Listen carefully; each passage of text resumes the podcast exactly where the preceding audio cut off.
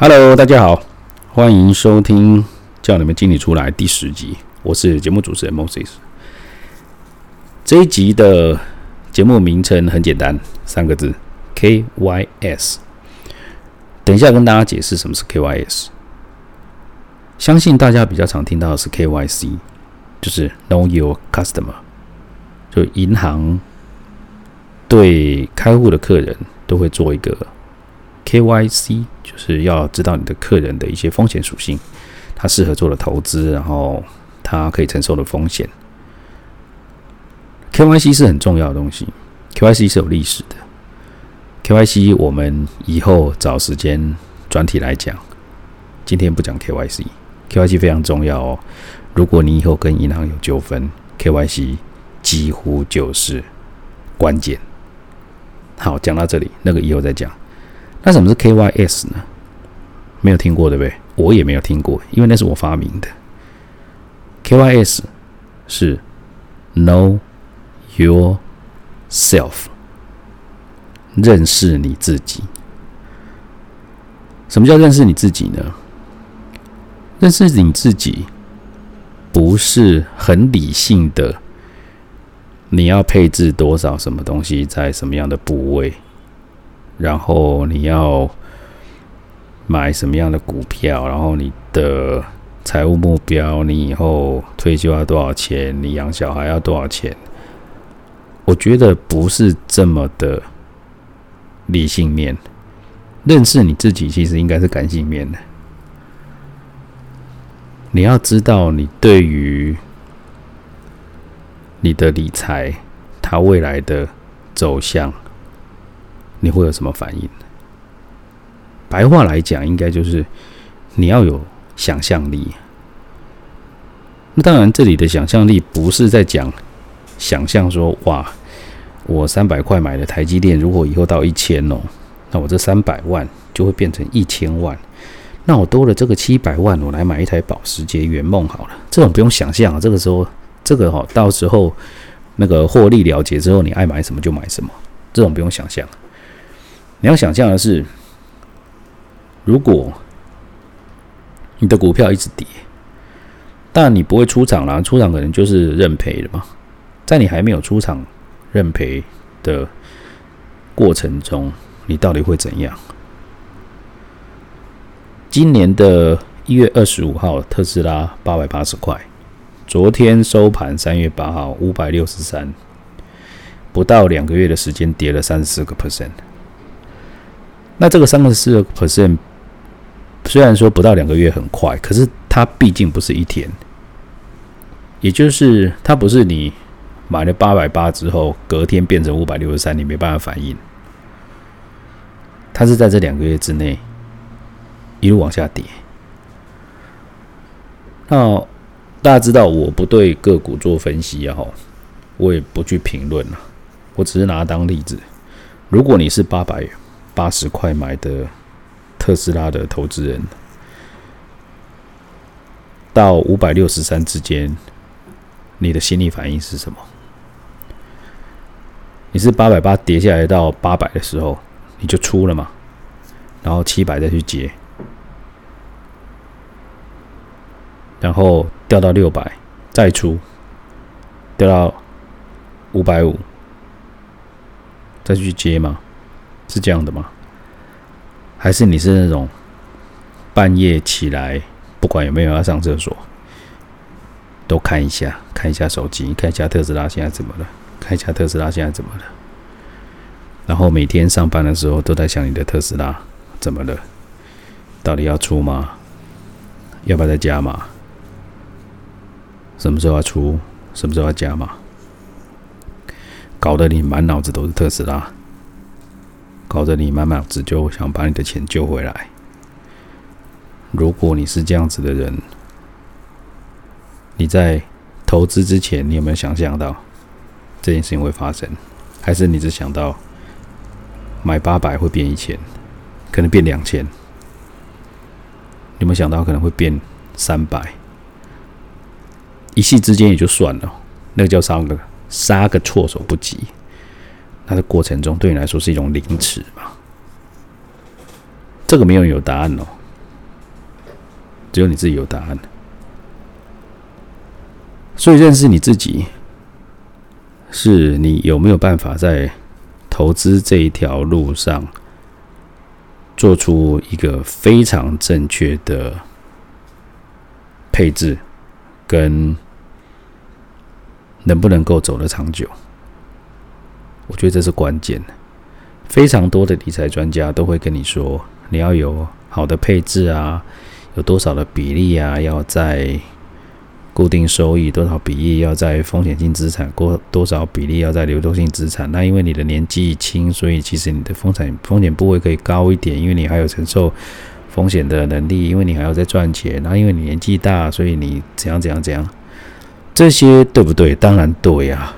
可是适不适用在你身上，我不知道。Know yourself，只有你自己知道。我举一个例子好了。最近一月份，我帮一个客人建议挑选一些理财商品，那结论他把三百万美金丢到债券型基金里面去。那当然，很多买股票的人会觉得买债券型基金干嘛？什么有的没的，什么的不都领自己的钱嘛？哦之类的。这我先澄清，他不是领自己的钱了、他如果领自己的钱，他的净值应该会一路往下跌，那才叫领自己的钱。好，这个一样另辟专章，不管。那从一月他进场之后，当然进场前我们还是有一种那种资深理财人员的一个老习惯，就跟客人说：“你不要分散嘛，你这个不算小的数字，你要不要分散嘛？要不要做一些别的？分散一下。”客人说不要。说他研究很久，这就是他要的，好吧？那我们就下了。那下了之后，一直到现在也是一个多月嘛。他大概涨跌幅大概就是两三趴，就正二正三，大概这样。不过配息配的还不错，已经配两次了。那客人就很开心跟我说：“这就是我要的。”然后他又补了一句。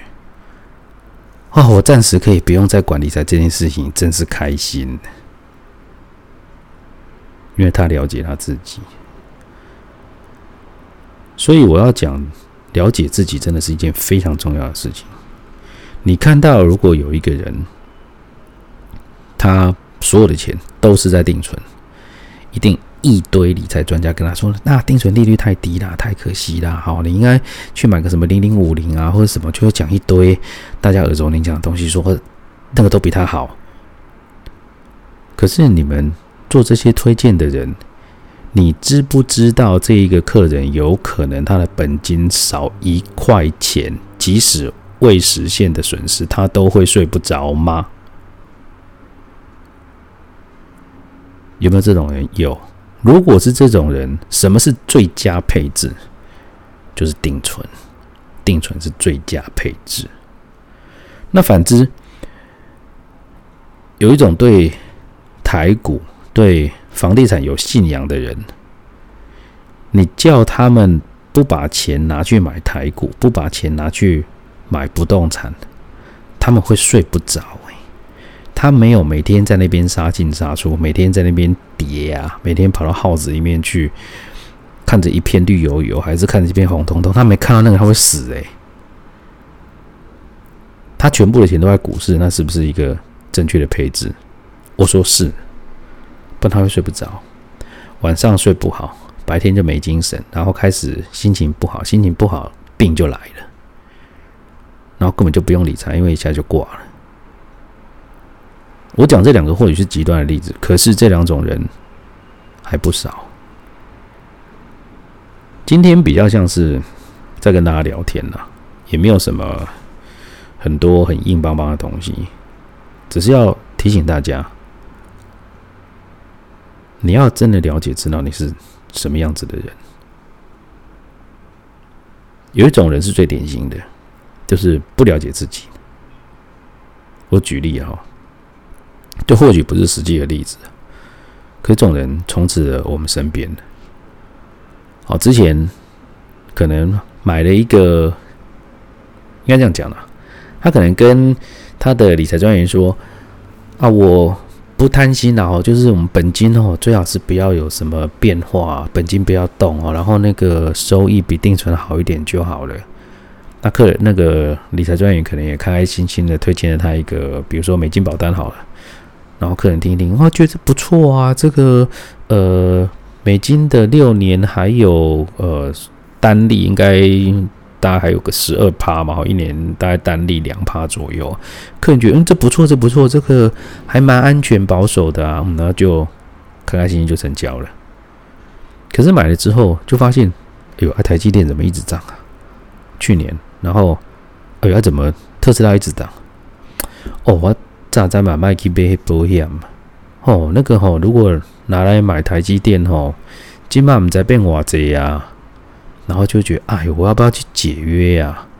这样呢，可以了。可是解约第一年解约又会有损失啊。那哦，不过台积电这样涨哦，我早在买卖做黑，我理财专员靠要求的吼，拢叫我做黑。这种人多不多？很多。那他开不开心？他不开心呐，因为他每天看到这边涨就觉得很难过，你知道？有一种人看到跌很难过，这种人看到涨很难过啊。因为他的钱可能都放到比较保守的配置去。哦，那反之，假设是同一个人，把它解解出来，然后就去可能在一月份去买特斯拉，那现在跌三十趴，就是哦，炸在买卖杯这，我迄阵啊，公坑的保险没两趴，我袂歹呀。哦，他那电话来压给啦，我起码那边要诺啦。哦，每天跌就每天打电话给李专。那这种人多不多？也多啊。这些人犯了什么毛病？你要负面一点讲，说他们贪心呐。可是我会讲的就是，他们其实不够了解自己啊。他们不知道真正的是什么，他根本就没有风险的承受度啊，跌的就整个受不了。所以说关键出在哪里？老话重谈。不够认识自己啊！随便聊了十几分钟，其实大概就是这样。我希望大家可以去好好的思考一下，什么样才是你自己？因为人是感性的动物，你要丢给理财机器人撒手不管，这种人也不多。因为你手拢会想要存利，你知道吗？那你做了再多好的配置，我个人觉得也或许都不完美。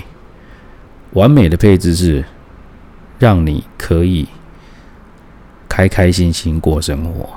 开心心过生活不是不不管理财这件事。我刚刚有讲哦，你的开开心心可能是每天冲股市这样冲进冲出，你才会开心。OK，你就去做吧。你有没有想要开开心心过生活？你只有你的心情平静，你的生活作息不受影响，你每天都很开心，然后你的身体很健康，这才是理财的最大基础。我讲基础，在这个基础上面，你再去配置你相对需要的东西，相对适合你的东西。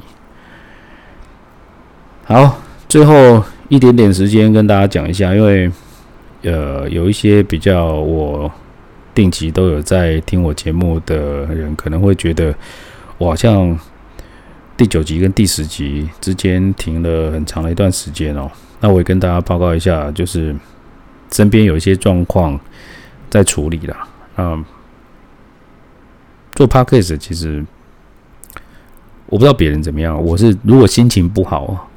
我就会很难录，很难聊，我就不知道我要讲什么，所以不知道我要讲什么，不是主题的问题，是内容，我可能会讲的我自己都听不下去，或者是我根本没有那个心情，我讲两下我就不想录了，我就会摆在那里。那当然现在是处理好了，所以可能又再次复活。那先跟大家聊一下，记得 KYS Know Yourself。知道自己是什么样的人，才是你投资理财成功的关键。今天节目到这里，谢谢，拜拜。